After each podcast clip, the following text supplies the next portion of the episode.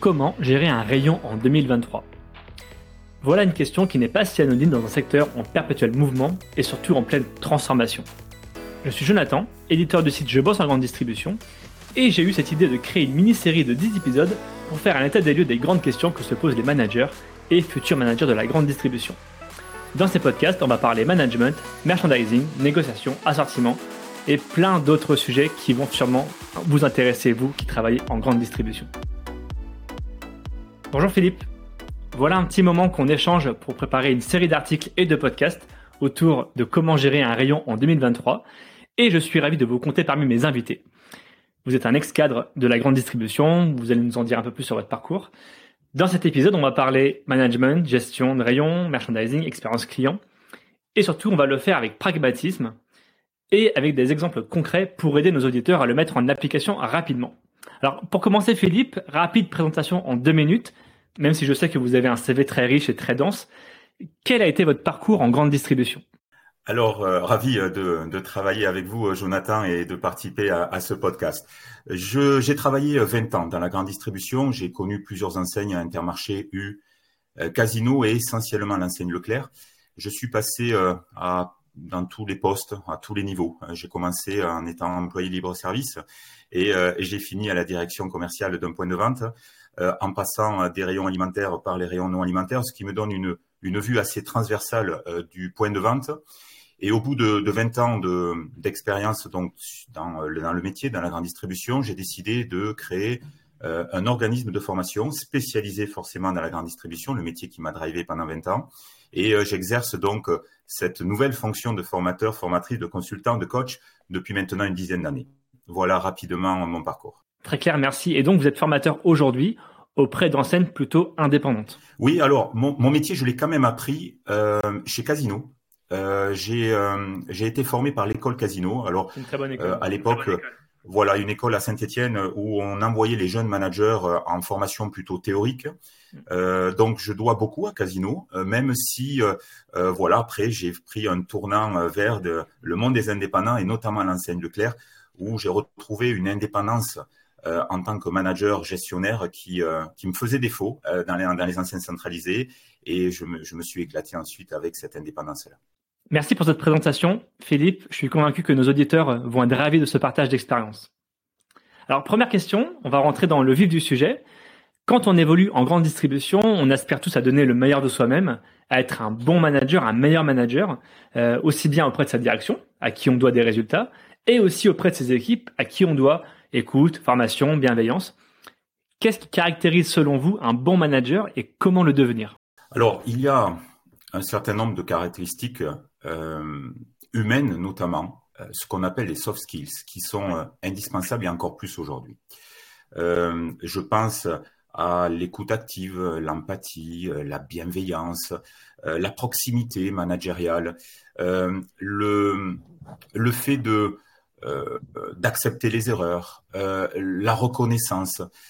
donc toute une série de, de caractéristiques qui finalement n'étaient pas du tout celles de la grande distribution il y a de cela quelques années.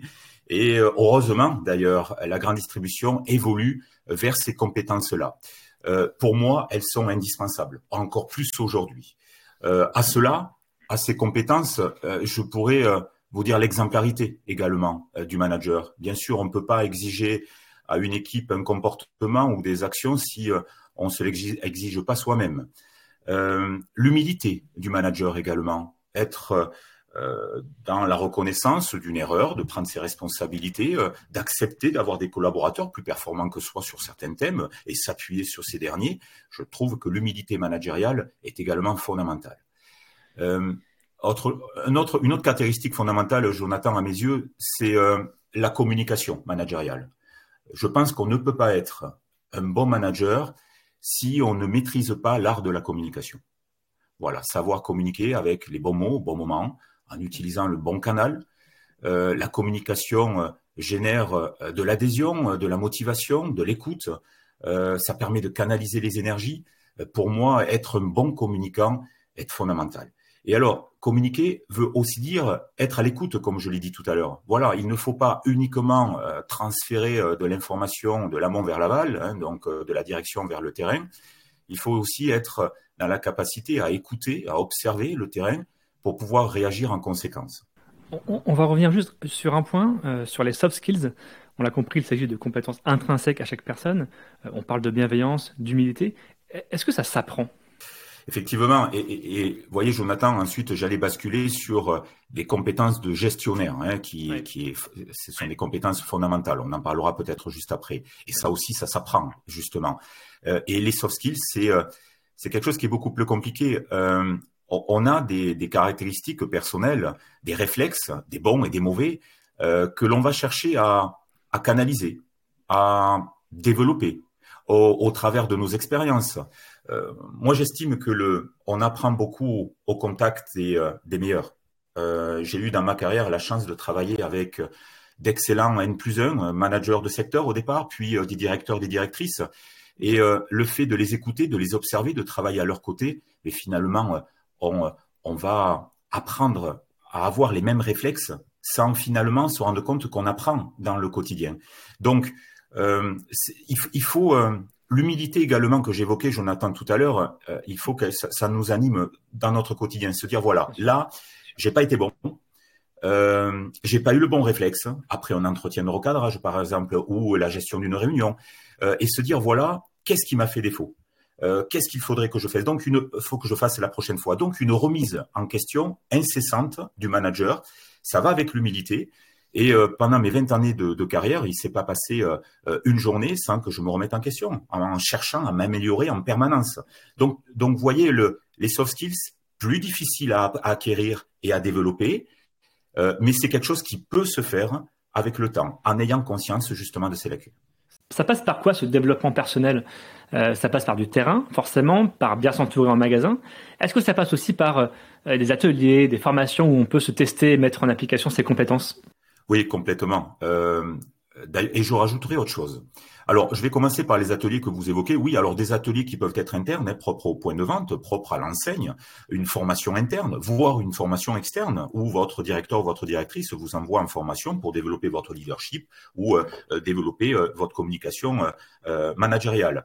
alors, atelier, formation, mais ensuite aussi des pratiques personnelles. alors, ça peut être au regard de ce que vous faites bien et moins bien, et ça peut être des lectures professionnelles que vous pouvez faire.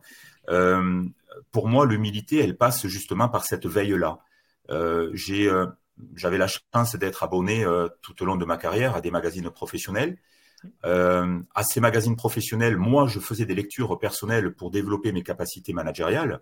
Euh, donc la revue Manager, euh, Management. Euh, il peut y avoir la Harvard Business Review également, qui est très intéressante sur le management. Au-delà des revues professionnelles que peuvent être LSA, linéaire, qui nous apportent là un regard plutôt technique. donc des lectures personnelles, des ateliers, de la formation pour pouvoir développer ses compétences managériales. C'est important en effet de continuer à se former tout au long de sa carrière, et ceux qu'on ait un bac plus 2, un bac plus 3, un bac plus 7, euh, rien n'est acquis et il est important de continuer d'apprendre euh, et se perfectionner. Et ça aussi, c'est une des clés pour, euh, pour devenir un, bon manager. Exactement. Alors, au-delà, développer ses compétences, mais aussi s'adapter à son environnement qui évolue, Jonathan. Aujourd'hui, on a des évolutions sociétales, des évolutions générationnelles qui nous imposent à nous, managers, d'appréhender ces évolutions pour mieux les maîtriser et mieux les driver.